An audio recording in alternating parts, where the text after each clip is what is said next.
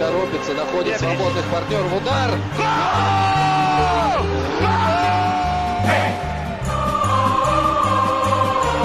Russisch Brot, der Podcast zur Fußball-WM 2018. Von der Taz und Detektor FM. Hallo, ich bin Barbara Butcher. Hallo, ich bin Lars Hendrik Setz. Geflunkert. Ich bin Lars und du bist Barbara. Ähm, wir sprechen heute über das Wochenende, das erste Wochenende der Fußballweltmeisterschaft in Russland. Ähm, es gibt viele spannende Partien, oder? Ja, also vor allem Deutschland spielt. Uh, da schauen wir auf jeden Fall nochmal drauf. Äh, gibt es sonst eine Partie, die dich interessiert, jetzt am Wochenende? Oh, ich habe den Plan jetzt nicht vor meinem inneren Auge, aber ich bin mal gespannt, was Frankreich auch macht.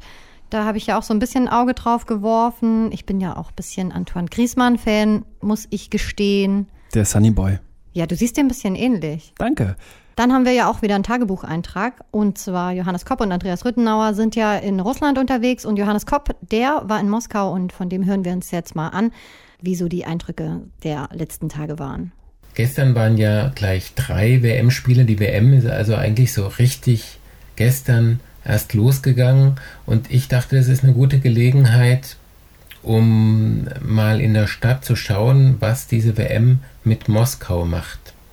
Dazu war ich in der Innenstadt an den klassischen touristischen Punkten am Roten Platz und bin von da aus sehr viel rumgelaufen und ich war sehr beeindruckt, wie viele südamerikanische und mexikanische Fans in der Stadt waren. Da waren diverse Fangruppen, die sich gegenseitig versucht haben, mit Gesängen zu übertönen. Es war ein sehr buntes Treiben. Es wurde sehr viel Spanisch gesprochen. Und ich finde, das ist wirklich ein sehr besonderes Phänomen, dass die Südamerikaner, deren Kontinentalverband am meisten in diese ganzen FIFA-Skandale der vergangenen Jahre verstrickt ist, dass sich diese Fans für diese Fußball-FIFA-WM so begeistern. Und das scheint irgendwie sich gegenseitig überhaupt nicht zu behindern oder zu schaden. Also aus Brasilien sind über 70.000 Karten bestellt worden in Russland, in Kolumbien waren es über 60.000 und selbst aus Peru sind über 40.000 Bestellungen eingegangen. Und das macht sich jetzt natürlich in Russland auch bemerkbar und vor allem in Moskau, denn Moskau ist so eine Art Drehkreuz dieser Weltmeisterschaft. Das ist, glaube ich, äh, das Besondere dieser WM. Das ist auch glaube ich, bei vorherigen WMs nicht so gewesen, dass sich das so auf eine Stadt konzentriert hat. Und es macht Moskau natürlich gerade besonders bunt, vor allem da, wo touristische Anziehungspunkte sind. Ich habe gestern auch aus allen anderen möglichen Teilnehmerländern Fans gesehen, selbst von äh, Panama äh, sind mir zwei über den Weg gelaufen. Viele haben hier nämlich ihr Quartier, weil von hier aus alle Spielorte am einfachsten zu erreichen sind, während die anderen Spielorte untereinander teilweise gar nicht direkt angeflogen werden können. Auch das geht dann oft nur über Moskau und das macht Moskau, glaube ich, gerade so besonders. Und dazu kommt natürlich die kollektiv gute Laune der Russen dazu und mit dieser guten, kollektiv guten Laune ist es auch plötzlich richtig warm in der Stadt geworden. Von mir aus kann das gern so weitergehen. Übrigens, Lars, wenn wir schon über das Wochenende sprechen, dürfen wir auf gar keinen Fall das Deutschlandspiel vergessen. Deutschland spielt endlich. Mission fünfter Stern. Titelverteidigung.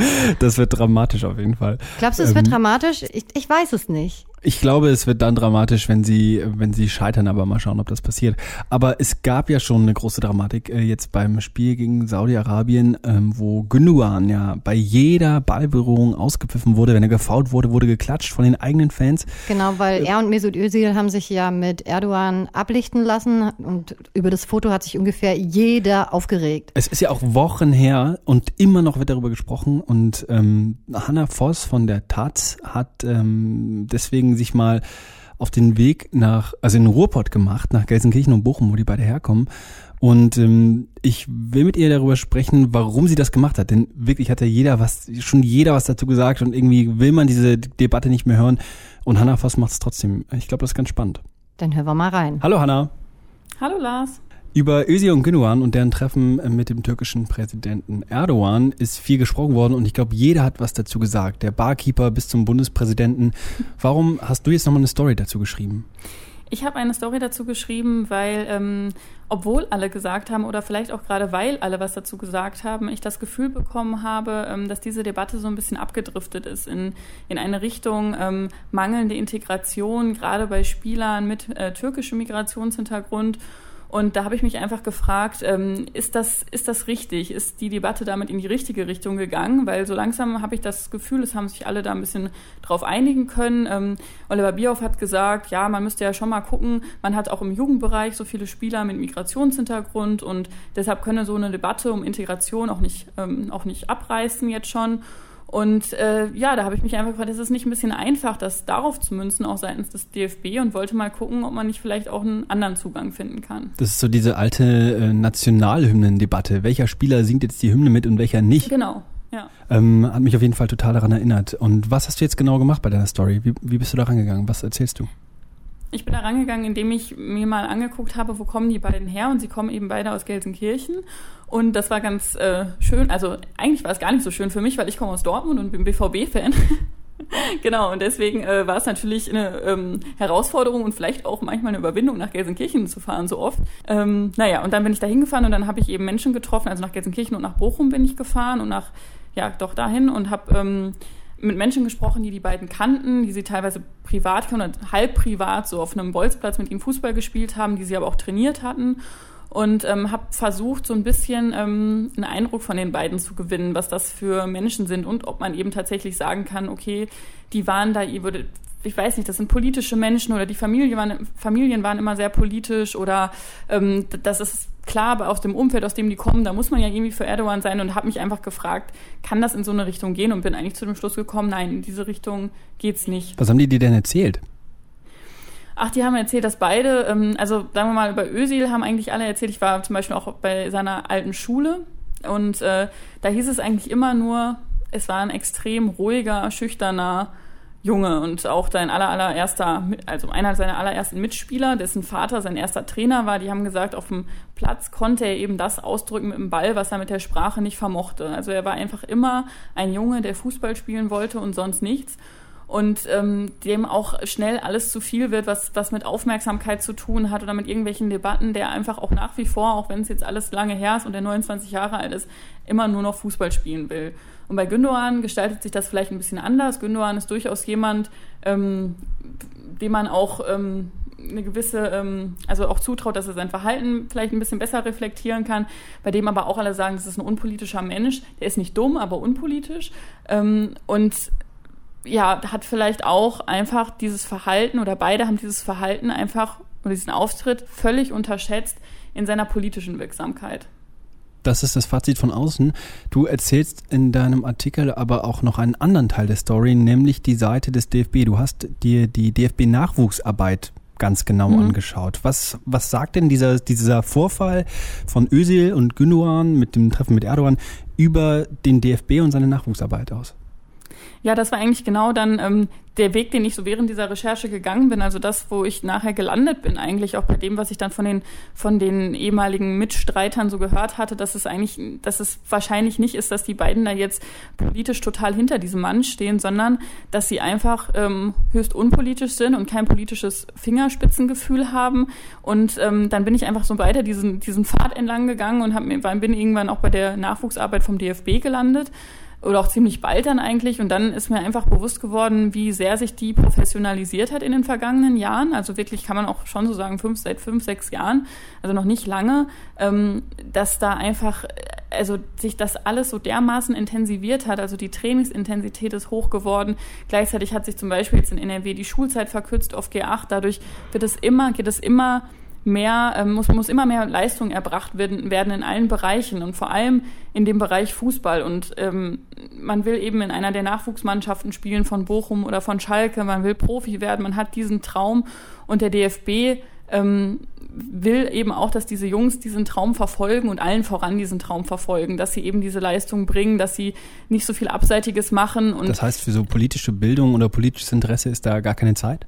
Genau, also das ist eigentlich so ein großes Fazit. Ähm, natürlich könnten vielleicht auch viele sagen, gut, wir haben in der Schule auch alle nur den Geschichtsunterricht gehabt und haben vielleicht darüber hinaus auch nicht so viel politische Bildung genossen, aber wir haben eben nachher auch nicht diese Reichweite und wir agieren auch im Kreise der Nationalmannschaft nicht so in der Nähe zur großen Politik und da ist das dann vielleicht schon was anderes und da müsste man sich seitens des DFB, glaube ich, viel intensiver mit beschäftigen und ich finde diese Debatte oder der Umgang des DFB mit dieser Debatte hat eben auch gezeigt, ähm, dass das eigentlich nicht gewollt ist, dass das so, dass das politisch wird oder dass der DFB sich so politisch äußern muss. Man will das schnell unter den Teppich kehren und man will, dass die Spieler sich vernünftig verhalten, aber bloß nicht zu politisch. Warum wird denn dieser, dieser Teil der Geschichte, ja, also die Erziehung des DFBs, seiner ganz jungen Spieler, sage ich jetzt mal ein bisschen überspitzt, warum mhm. findet das in dieser Debatte gar nicht statt? Warum redet man gar nicht darüber, welche Rolle ähm, der DFB in diesem ganzen Vorfall hat? Was glaubst du?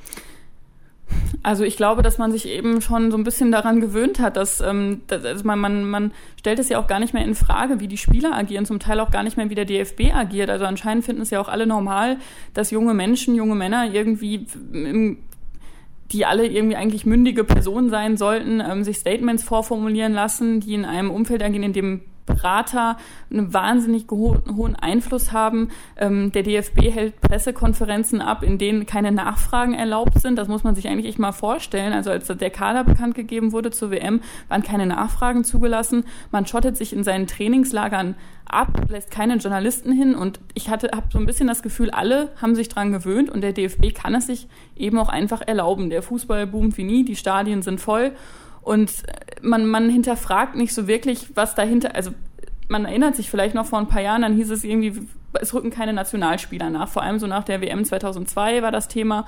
Und dann hat der DFB eben auch gemeinsam mit der DFL veranlasst, dass alle Bundes- und Zweitligisten diese Nachwuchsleistungszentren führen müssen. Und dadurch haben wir jetzt eben auch so viele Spieler wie, wie die Draxlers oder die Goretzkas und so weiter. Das hat ja durchaus sein Positives. Aber es bleibt eben auch sehr viel auf der Strecke, nur weil es fußballerisch so gut läuft, glaube ich, vergisst man das ganz gern mal. Sonntag spielt die deutsche Nationalmannschaft. Das erste Spiel gegen Mexiko. Glaubst du, diese ja. ganze Gündogan, ähm, vor allen Dingen jetzt Gündogan-Geschichte seit dem letzten Testspiel, äh, aber Özil, Gündogan, glaubst du, diese ganze Thematik hat einen Einfluss darauf, wie sich die äh, deutsche Nationalmannschaft bei der WM präsentieren wird? ich glaube schon, dass eine gewisse Unsich äh, Verunsicherung in diese Mannschaft eingekehrt ist oder Einzug gehalten hat. Vielleicht, vielleicht die einzige, die da überhaupt jetzt äh, denkbar war, also weil eben alles so extrem abgeschottet ist und weil man sie alle ja, ich will mal ein bisschen zugespitzt sagen, verhätschelt und so ein bisschen sie von allem abschirmt. Und das ist jetzt was, was an alle herangetragen wurde, wo alle auch in ihren Interviews, auch ein Hummels oder ein, ähm, ja, wenn sie immer neben Müller mit konfrontiert wurden. Deswegen glaube ich schon, ähm, bringt das eine gewisse Verunsicherung rein, wenn man auch mitbekommt, dass, dass Mitspieler ausgepfiffen werden, selbst wenn sie gefault werden, so wie es beim letzten Test gegen Saudi-Arabien ja war. Also selbst wenn Gündogan gefault wurde, also dann wurde geklatscht sogar seitens der deutschen Fans. Und ähm, ja, wenn man das Gefühl hat, es stehen nicht alle geschlossen hinter dieser Mannschaft, glaube ich schon, dass das eine gewisse Auswirkung hat. Also vielleicht, ich kann mir natürlich auch vorstellen, dass die Fans sich jetzt am Riemen reißen. Jetzt geht's, jetzt geht's eben so richtig in die WM rein, jetzt geht's ums große Ganze. Und dann muss man vielleicht auch mal, vielleicht lesen ja auch einige meine Geschichte und kommen zu dem Schluss, okay, vielleicht muss man auch eher ähm, beim DFB mal ansetzen. Was glaubst du denn ähm, noch zuletzt, wie wird sich die Mannschaft am Sonntag präsentieren? Was glaubst du, wie das Spiel ausgeht? Also ich glaube, die größere Blackbox ist eigentlich Mexiko. Da weiß man im Moment so gar nicht. Die haben ja auch jede Menge ähm, Theater in der Mannschaft. Die, die Spieler hatten irgendwie so eine Riesenfeier. Ähm, die wurden mit Schimpf und Schande aus dem Land gejagt, jetzt eigentlich zur WM, weil sie eben sich so fußballerisch so schlecht präsentiert haben, aber dann jede Menge Party gemacht haben. Ähm, deswegen wird abzuwarten sein, wie sich auch Mexiko präsentiert, inwiefern die Deutschen da überhaupt so ähm, ja, ihr ganzes Können zeigen müssen. Man kennt das ja auch gerade so aus den Vorrundenspielen. Man ist vielleicht auch erstmal so ein bisschen verhalten, hat man jetzt auch in den beiden oder in den dreien, die jetzt zurückliegen, gesehen. Alle Mannschaften warten erstmal so ein bisschen ab, sind ein bisschen vorsichtig. Das könnte ich mir bei der deutschen Mannschaft tatsächlich auch vorstellen. Ich glaube trotzdem, dass sie hoch gewinnen oder relativ, ich tippe 3 zu 1 für Deutschland. Alles klar, Hanna. Vielen Dank. Sehr gerne. Deutschland, Mexiko 3-1. Was tippst du? Ich glaube, die gewinnen auf jeden Fall. 3-1 ist schon ein guter Tipp, aber ich fahre ja die Devise, man darf nichts zweimal tippen. Deswegen glaube ich 3-0. Ich habe äh, im Tippspiel, bei uns in den, im Detektor FM Tippspiel 2-0 angegeben. Weil ich glaube, Deutschland ist ja diese Turniermannschaft, ne? Das ist ja dieser große Mythos. Und ich glaube, die brauchen ein bisschen. Das kann gut sein, ja. Doppelpark Julian Draxler. Nein, Ja. das würde ich mir wünschen Ja. vielleicht. Ähm, noch, wollen wir noch kurz auf die anderen Spiele vom Wochenende gucken? Ja, gerne. Ganz zum Schluss. Wir machen es schnell. Wir haben nicht so viel Zeit. Frankreich, Australien. 3-1. 3-1. Ich sag 4-0. Ähm, hier ist noch Brasilien, Schweiz. Samstag um 20 Oh, Uhr. das wird schön. Ähm, ähm, 4-0. nee. Schweiz ist so gut. Man vergisst das Ja. immer, wie gut die sind. 2-1, sag ich. Äh, Deutschland, Mexiko haben wir schon. Schweden, Südkorea als letztes noch. 2-2. Du sagst 2-2. Ich glaube, es wird ein knapper Sieg. Vielleicht sogar unverdient für Südkorea. 2-1 für Südkorea. Gut, wir schauen mal, was das Wochenende bringt ähm, und wer recht behalten hat. Und ähm, Am Montag können wir dann vielleicht auch über das Spanien-Spiel sprechen, also Genau. Spanien-Portugal. Da werden mal. wir auf jeden Fall auch über das Deutschland-Spiel sprechen. Da kommen wir nicht drum rum. Und ansonsten wünsche ich dir ein schönes Wochenende. ja, du weißt, wo du mich auch. findest. Fußballkneipe, ne? Alles klar. Barbara, bis zum nächsten Mal. Bis dann. Mach's gut.